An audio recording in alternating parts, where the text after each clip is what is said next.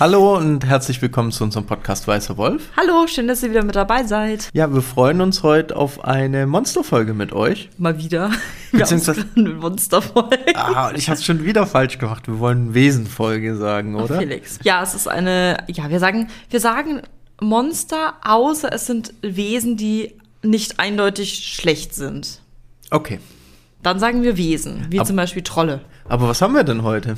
Heute geht es um Geister bzw. Erscheinungen und Felix hat es auch ganz toll überirdische Emanationen genannt. Nicht ich habe das so genannt, was, was ich habe das mich, aus einem Buch gezogen. Was für mich immer klingt wie Emanation, klingt wie Emanzipation. Will ich nur mal sagen. Okay, aus welchem Buch hast du es denn? Das ist das Die Welt von The Witcher, das Videogame Kompendium. Da wird es nämlich eben so bezeichnet, weil unter dem Thema Geister sich einige verschiedene Varianten tummeln. Ja, und auch verschiedene mythologische Ursprünge. Da oh, ist das Wort Erscheinungen oder das andere, was du genutzt hast, glaube ich, eindeutiger. Und ich würde sagen, wir starten wie immer mit der Mythologie, oder? Was, wie immer auch mit mir und der Mythologie. ja, tu was für dein Geld. Ja. welches Geld geben nur Geld für einen Podcast aus. Vor allem durch die ganzen Bücher. naja, auf jeden Fall starten wir mit der Mythologie und wir entfernen uns ein bisschen von dem Wort Geist und gehen ein bisschen zu dem Wort Gespenster. Das auf Englisch, äh, sprich mal bitte aus. Äh, ich würde sagen, das spricht man Wraith aus. Wraith, okay, ja. Das Wort schauen wir uns nämlich an. Das kommt aus Schottland. Wir haben noch was zur polnischen Mythologie, beziehungsweise in dem slawischen Raum wieder. Aber jetzt bewegen wir uns ganz kurz noch im schottischen Raum. Das Wort tauchte erstmals 1513 auf, also schon ein bisschen länger her. Und da hat Gavin Douglas die Aeneis ein Epos von Vergil übersetzt, also ein lateinischer Epos natürlich. Und da hat er diesen Begriff eben benutzt für Wesen, die weder tot noch lebendig waren. Und es hat dann so einen Wiedergänger, ein Wesen zwischen Leben und Tod, was noch keine richtige physische Manifestation hat. Das hat das beschrieben. Und so stellen wir uns ja auch Gespenster ein bisschen vor. Ne? Es ist zwischen Himmel oder dem, was danach kommt, und dem Tod. Gespenster würde ich einfach als untote Kreatur beschreiben. Stimmst du mir dazu? Ja. Das ist sehr schön. da gibt es verschiedene Herkünfte, wie Gespenster entstehen. Ne, meistens entsteht ein Gespenst, wenn ein Hexe oder ein Zauberer erfolglos einen zu starken Zauber versucht, wie Unsterblichkeit, also unsterb selbst unsterblich zu werden, dann werden ihnen die Seelen genommen und sie sind verdammt, niemals in die weiterführende Welt, in die Geisterwelt, in den Himmel zu kommen. Und so entstehen dann eben diese Gespenster. Die haben dieses Privileg verloren, weiterzuziehen und in Ruhe leben zu dürfen, beziehungsweise in Ruhe sterben zu dürfen. Und die meisten Gespenster werden als böse angesehen. Es gibt aber auch ein paar gute Gespenster, doch eigentlich ist das, was sie machen müssen, noch etwas zu erledigen. Das heißt, sie müssen auf der Welt was erledigen, deswegen sind mhm. sie gefangen und sie müssen eventuell halt auch Seelen von anderen Leuten, also von den noch Lebenden stehlen. Nicht, nicht so nette Sachen. und das schaffen sie tatsächlich mit einer einzigen Berührung. Also wenn sie diese Personen berühren, dann können sie die Seelen der Menschen stehlen. Dann wird das Opfer verflucht, auf ewig mit ihnen umherzuwandeln. Also Gespenstervermehrung ist es dann. so entstehen dann auch Gespenster. Ja, kann man das auch geklärt. das wissen wir. Lass dich einfach nicht von einem Gespenst anfassen, dann passiert dir nichts. Und oft werden sie natürlich, das kennen wir ja auch, das kennen wir alleine jetzt schon durch Halloween, als Skelett dargestellt. Das kann man noch vielleicht dazu sagen. Ich hätte als es eher Lumpen, als Skelett. Ja, dieses fliegende Bettlaken. Hätte ja, aber auch eher. so ein ja, was ja, Skelettform, zerrissene Lumpen. Oft werden sie ja auch mit irgendwelchen gruseligen Orten in Verbindung gebracht. Aber da kommen wir jetzt dann schon wieder so in die Moderne das, was ich am Anfang gesagt habe, das ist quasi der Ursprung dieser schottischen Mythologie. Okay. Willst du denn noch was zu der polnischen Erscheinung sagen oder soll ich noch was ganz kurz zu Kelpien sagen? Ja, sag doch gerne noch was da dazu. Weil die kommen nämlich auch so ein Witcher vor, da wird Felix auch noch mal später drauf eingehen. Kelpie ist auch aus Schottland und das ist ein Wassergeist, der im britischen und im schottischen Volksglauben auftaucht. Eine Kelpie wohnt in einem fließenden Gewässer und tritt in einer sehr interessanten Gestalt auf, finde ich, und zwar in der Gestalt von halb Pferd mit Fischschwanz. Haben wir auch noch nicht gehört, aber es hört sich inter wirklich interessant ich liebe, was wir alles für Formen und Wesen kennenlernen. Die verspricht Wanderern, die den Fluss überqueren müssen, sich hinüberzutragen. Was sollte man da nicht machen? Wahrscheinlich ja sagen. Genau, denn wenn man das macht, dann zieht ein die Kelpie in die Tiefe und isst dich. Deswegen, ja. Du kannst aber einen Schleier nutzen und den der Kelpie rüberwerfen und dann muss sie dir dienen. das ist noch so der Ursprung der Kelpie. Sehr interessant. Schöne schottische Sagen haben wir hier, ne? Gruselige Sachen, die die Seelen raussaugen, Pferdefische, die dich essen. Und Felix erzählt jetzt was zur polnischen oder zu den polnischen Wurzeln der Erscheinungen, die wir genauso auch in Witcher kennen. Genau, die kommen nämlich eins zu eins so vor. Da greife ich jetzt auch ein bisschen schon mal vorab, aber das ist dann unser Übergang. Guter Übergang. Also in, in der polnischen ja, Folklore gibt es drei Arten von Erscheinungen. Es gibt die Mittagserscheinungen, es gibt die Nachterscheinungen und es gibt Pestmeiden. Gehen wir mal nach und nach durch. Also die ersten beiden Entscheidungen, Mittags- und Nachterscheinungen, gehen auf Frauen zurück, die vor allem während oder kurz nach der Eheschließung gestorben sind.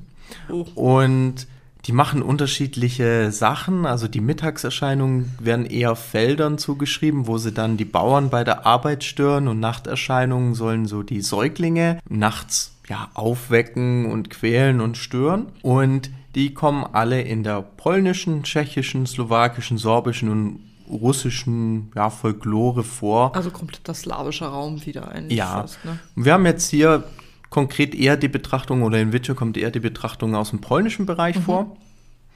Und die dritte hier im Bunde ist die Pestmaid. Total sympathischer Name, finde ich. Ja, ich glaube, man kann auch ableiten, was die macht. Also Nee. die ist so, Was wird sie wohl machen? ja, sie verbreitet.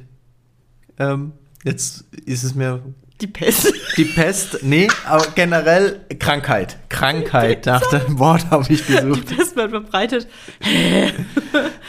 Ja, also generell geht es darum, man hatte hier eine Erscheinung, einem Gespenst so die Fähigkeit zugeschrieben, verschiedene Krankheiten Das in ist den ja das, Dörfern zu verteilen. das Übliche. Wir wissen nicht, wo die Krankheiten herkommen, deswegen sagen Ja. wir, es ist was Übernatürliches. Ja. Und vor allem sind es immer die Frauen, die das Böse bringen. Ja, das geht auch nicht so gut aus. Also es wird so überliefert, es äh, gibt dann eben so Möglichkeiten, nur wie bekämpft man das Ganze. Mhm. Und eine Sache war, das wurde 1831 noch durchgeführt, und zwar eine Frau lebendig mit einem Hahn zu begraben, um dadurch eben das Dorf vor der Pest zu schützen. Nicht sehr nett. Ich weiß gar Fall. nicht, was ich dazu sagen soll. Warum denn mit einem Hahn? Weißt du das? Ich habe keine Ahnung. ich weiß nicht, woher das kommt. Also, weißt du, was ist mit dem Huhn? Das hätte auch einfach ein Huhn nehmen können. Ja, okay. Ja, spannend, super, danke für den Einblick. Finde ich cool, weil das ist ja wirklich die perfekte Überleitung, denn jetzt kannst du ja erzählen, was denn Erscheinungen und Geister in Witcher so machen. Und ich lausche ganz gespannt, weil ich weiß, ich kenne nur noch eine Mittagserscheinung, die mir im Gedächtnis geblieben ist. Ja, es gibt ein paar bekannte Quests darum herum, Mhm. vor allem in den Spielen, aber steigen wir erstmal ein, was sind denn das? Also generell haben wir hier, ich bevorzuge jetzt in dem Fall den Begriff der überirdischen Emanationen. Du tust dir genauso schwer, das ist Du schön. ein, ich bin ein äh, Emanationen. Genau. Also, in Witcher sind es eben Geister oder Erscheinungen, auf die wir uns jetzt äh, konzentrieren wollen. Das ist übrigens auch schwierig gewesen, weil unter Geist fällt wirklich viel, auch im mythologischen Ja. Raum und in Witcher. Das heißt, wir haben jetzt natürlich nicht alles mit reingenommen, aber auf jeden Fall einiges. Genau, und wir konzentrieren uns eben auf die Wesen, die an irgendeinen Ort gebunden sind, wo sie spuken. Wie zum Beispiel, wie man es aus der Mythologie kennt, unerledigte Aufgabe, die nicht abgeschlossen worden konnten oder andere Gründe, die einen rastlos machen. Ich lese mal ein bisschen was aus der Beschreibung von dem Buch vor, durch was das entsteht. Erscheinungen sind die wohl häufigsten überirdischen Emanationen. Dabei handelt es sich um die rachsüchtigen Geister von Menschen, die meist infolge eines Unrechts einen plötzlichen oder gewaltsamen Tod erlitten. Der Verrat durch einen guten Freund, falsche Anschuldigungen, ein Mord aus Gier oder Eifersucht. Doch es sind nicht immer nur die Opfer, die zu Erscheinungen werden. Das Oh, es ist schwer zum Umblättern, okay. Dieses Schicksal teilen auch jene, die solche schweren Vergehen begehen, als Mörder, Eidbrecher und Verräter. Die Geister von verrückten oder übermäßig grausamen Menschen kehren oft sofort als wütende und brutale Geister wieder. Bei den meisten dauert es jedoch eine Weile, bevor die Transformation zur Erscheinung abgeschlossen ist. Die Geister von Ermordeten suchen zunächst für gewöhnlich die Nähe der Lebenden, entweder um sich zu rächen oder Wiedergutmachung für ihre Verfehlungen zu leisten. So. Ich will hier auch noch was vorlesen. Okay. Denn das finde ich total interessant. Eine der interessantesten Theorien über die Erscheinungen besagt, dass ihr groteskes Aussehen eine Reflexion ihres Wahnsinns darstellt, der sowohl ihr Inneres als auch ihr Äußeres deformiert hat. Das finde ich äh, ganz cool, dass sie das auch so mit aufgenommen haben. Das finde ich nämlich auch. Also, das, das dass du an der Erscheinung, haha, an der Erscheinung der Erscheinung kannst, wie es in ihrem Innern quasi aussieht. Finde ich super, dass du das jetzt noch mit reingenommen hast, weil mir ist das jetzt gar nicht aufgefallen, aber das ist wirklich ein super Einwurf, weil entsprechend sehen nämlich auch die Bilder dazu aus, genau, wenn man ja. das aufschlägt. Voll. Okay, jetzt wollen wir uns aber anschauen, wo kommt das denn vor oder was kommt eher vor, weil die verschiedenen Ausprägungen aus diesem Bereich, also wir haben das ein bisschen in Unterkategorien mhm. geteilt, hat man in den Büchern, in allen Spielen, aber immer verschiedene Sachen. Also in den Büchern haben wir es zum Beispiel mit Banshees zu tun, Bargästen, Elementargeistern, Inkubus, Irrlichter, Naturgeister und auch die wilde Jagd selbst. Die wir aber separat mal behandeln. Genau, das behandeln wir separat und wir werden unser Augenmerk auf die Mittagserscheinungen, die Nachterscheinungen und eben die Pestmeiden dann legen. Also allgemein quasi ja. unter dem Begriff Erscheinungen. Genau, dem Bereich Erscheinungen. Und ja, das kommt eben in den Büchern vor. Die Kelpier wird auch erwähnt. Das fällt aber mehr unter dem Bereich der Naturgeister, deswegen ist das außen vor. Er ist nämlich ein Wassergeist. Genau. Aber warum die sehr interessant sind, ist, Siri hat mal ein Pferd ja. Kelpie genannt. Ja, das finde ich auch ganz interessant. so, also so haben wir das jetzt in den Büchern. Da werden die nicht genau benannt. In Witcher 1 dagegen haben wir schon ein bisschen spezifischere Erwähnungen. Und zwar gibt es da einmal den ein Questrum um einem Geist eines Spielers. Wir haben Höllenhunde, wir haben die wilde Jagd natürlich. Wir haben aber auch mit einer Mittagsbraut und einer Nachterscheinung zu tun. Also vor allem der Geist des Spielers ist da eine sehr interessante Sache. Kurz zusammengefasst geht es da um einen Würfelspieler, der gestorben ist, aber sich nicht vom Würfelspiel lossagen konnte und dann eben als Geist noch dort ist. Und dann würfelt. Ja, man kann mit dem dann würfeln. Wow, okay. dann in Witcher 2 Assassin of Kings kommen auch Geister vor. Hier haben wir es mit den generellen Erscheinungen, mit Draugur zu tun. Mhm. Die kennen wir aus der nordischen Mythologie vor allem. Natürlich kenne ich die, ja. Und wir haben einmal eine Begegnung mit dem Geist eines Nilfgaarders. Ähm, das ist die Questreihe in den Fängen des Wahnsinns, das ist noch im ersten Akt, der ja auf sehr grausame Art und Weise umgebracht wurde und dem man eben helfen kann, seine Ruhe zu finden. Das ist irgendwie schön und traurig. Ja. Wie halt viele Wesen. und dann haben wir eben Witcher 3. Hier haben wir es auch wieder mit, mit verschiedenen wir haben Sachen. mit vielen zu tun, ja. vor allem auch im Bereich Geistern. Also das muss man schon dazu sagen, dass Witcher 2 um einiges weniger vorweist als Witcher 3. Ja, und in Witcher 3 gibt es auch sehr interessante Quests ja. drumherum. Also ich möchte hier zum Beispiel, da kommt auch konkret eine Pestmind vor mit einer Quest rund um einen Turm. Ich will nicht zu viel. Mist, Nein, nicht spoilern. Ich kann nicht weiterreden, tut mir leid, sonst Nein. ist das ein schlimmer Spoiler für die Geschichte. Aber ich kann auch was sagen, weil drei, die du jetzt aufgeschrieben hast, die sagen mir sogar noch vom Namen was. Teufel beim Brunnen, Hanna aus den Wäldern und Hims. Und die weiße Dame, glaube ich, sogar auch.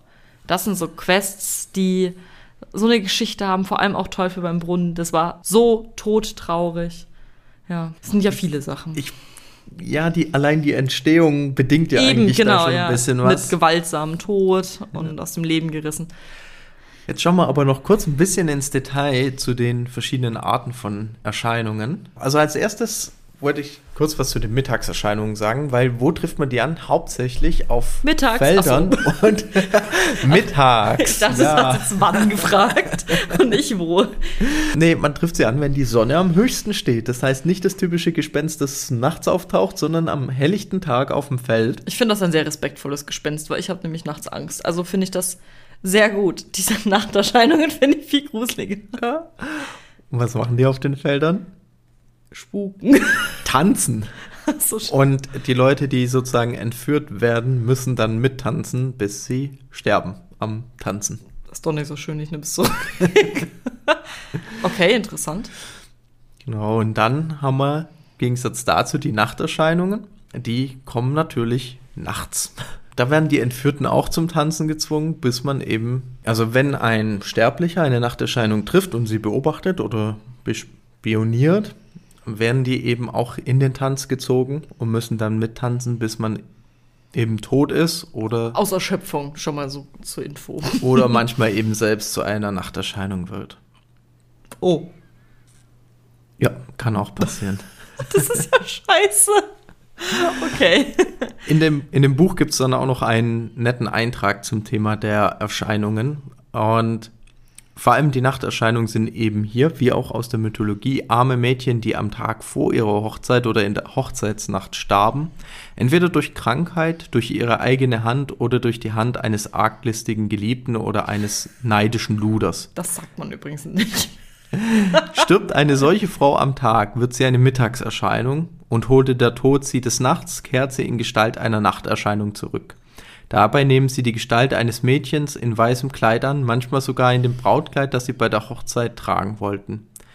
Nach dem Tod werden sie zu verbitterten Feinden aller Männer und sie suchen Felder, Auen und Straßenkreuzungen heim, wo sie jeden Vorbeiziehenden in ihren Bann schlagen und ihn zwingen, wie irr zu tanzen, ohne jede Hoffnung auf Flucht oder Rettung, bis ihm das Fleisch von den Beinen fällt und er auf seinen knackten Knochen umherhüpft. Danke für diese super detaillierte Beschreibung von hüpfenden Knochen. Das wollte ich jetzt unbedingt in meinem Kopf haben. ja, ja, super traurig. Aber ich finde, die Erscheinungen waren eigentlich tatsächlich immer ganz coole Questreihen. Also mir hat das sehr gefallen, ja. wie sie das eingebaut haben. Vor allem, weil es halt ein Wesen mit Geschichte ist, war es halt eine wirkliche Questreihe mit Geschichte und nicht nur hier tötet das Monster, das Monster und das Monster, sondern wo man halt wirklich auch erfahren hat, was ist, was ist passiert. Dann ist man auch auf die Beweissuche gegangen und hat dann Schriftstücke gefunden und musste Spuren anschauen und dass sie in einem Kleid waren. Das ja. ist auch so traurig. Also das, was du sagst, ist komplett richtig, weil sich das halt auch bedingt auf Basis, wie die entstehen. Ne? Wir haben dieses Thema des Unerledigten, diese ja. Ungerechtigkeit, die empfunden wird, oder vielleicht auch das Böse selbst, was man dann eben erstmal herausfinden muss, um eben das zu lösen. Und das gibt den sind immer Nebenquests, aber ich finde, es gibt denen eine super interessante Tiefe. Ja, jetzt in den Videospielen. Und ich finde auch die Beschreibung sehr interessant, die hier gewählt wurde, auch weil das wirklich wieder eine sehr gute Verbindung zur Folklore hat. Ja, zur, zur slawischen, zur schottischen nicht so. Da passt es, da, also dass es, dass die oft als Dämonen gesehen werden, als als Geister, das passt schon. Es gibt schon so ein paar Übereinstimmungen, aber da ist es natürlich wieder die slawische ja. Mythologie, die eigentlich eins zu eins übereinstimmt. Aber man sieht auch in den Ausprägungen von Witcher, dass man hier sehr viel in dem Bereich hat. Wir haben uns jetzt auf ein paar konzentriert mhm. mit diesen Erscheinungen und der Pestmaid. Einfach super vielfältig. Ich fand es richtig toll. Mir hat es richtig Spaß gemacht, das nachzugucken. Ich frage mich die ganze Zeit, wie trägt die denn Krankheiten in der Gegend rum? Hat die alle Krankheiten selbst und jemanden, den die berührt, steckt die an? Oder geht die einfach übers Feld und dann fällt so Bazillen ab oder so? Nein, tatsächlich in der Mythologie wird so erklärt, also die, wie die anderen hat sie auch ein abgerissenes Kleid und ja. wird meist als eher ja, knöchrige, verschrumpelte Frau dargestellt, auch nicht Mensch. schön vom Anblick, wie man es bei den anderen auch gesehen hat, die ein blutbeflecktes Tuch bei sich trägt, mit dem Ach, sie Hus? winkt. Ah, ja, okay, das Mit dem zieht sie durchs Dorf und winkt. Also so ist die mythologisch oder die Folklore-Beschreibung dazu. Mm, okay. Auch in Witcher ist das auch so? Im Witcher sehen die auch so ähnlich aus. Also ich erinnere mich da an den einen Quest. Ähm, das blutbefleckte Tuch kommt, glaube ich, in dem Detail nicht vor, aber man sieht schon so zerrissene Kleider und das wird halt so grün dargestellt, ne? so ein bisschen wie eine Giftwolke, wie man es eben klassisch kennt. In Witcher mm. haben sie auch mm. die Fähigkeit, Insektenschwärme herbeizubeschwören. Das ist jetzt aber, das ist aber, glaube ich, ich glaube, das ist nicht würde, so mythologisch richtig. Ja, in der Mythologie wird es nicht so genau beschrieben. Das ist, glaube glaub ich, eher aus einem Gameplay-Gedanken gekommen. Aber wenn du dich umschaust zu Thema Pestilenzverbreitung, wird eigentlich immer damit in Verbindung gebracht. Auch in vielen anderen Ausprägungen. Wenn ich jetzt an andere Spiele oder Medien denke, wo das beschrieben wird, hängt es oft sehr stark miteinander zusammen. Klar, die verbreiten sich viel. Ja. Ja, spannend. Dankeschön, dass du es nochmal gesagt hast. Ich danke dir. Ich fand das super interessant. Das ist auch nochmal ein wichtiges Detail, dass wir nochmal ein bisschen die Beschreibung abklopfen. Ich fand es auf jeden Fall super cool. Und ich empfehle euch allen, Ja, mach die Nebenquests Wie, dazu. wie bei jeder Folge. Mach die Quest, mach die Quest. Man, man sollte schon versuchen, die 100%. Naja, okay, ich, ich erreiche die 100% nicht, weil ich ja Quint nicht spiele, aber ich mache ja auch jeden Nebenquest. weil die halt da die spannendsten Geschichten einfach auffallen. Das sind halt so coole Side-Infos. Ja, deswegen cool. Und schön, dass ihr wieder mit dabei wart bei einer neuen Folge. Ja, und wir hören, hören uns Wir sehen uns in zwei Wochen in zwei Wochen, ja. als Mittagserscheinung. Vielleicht. Jetzt sind wir Nachterscheinung. Ja, obwohl, 18 Uhr ist doch keine es, es Nachterscheinung. gibt auch noch Spezialfolgen von Dämmerungserscheinungen, aber ich glaube, da ist selbsterklärend, warum die jetzt speziell sind. Da ist jetzt sonst nichts an Ungewöhnliches. Dann bis zum nächsten Mal. Bis zum nächsten Mal. Tschüss.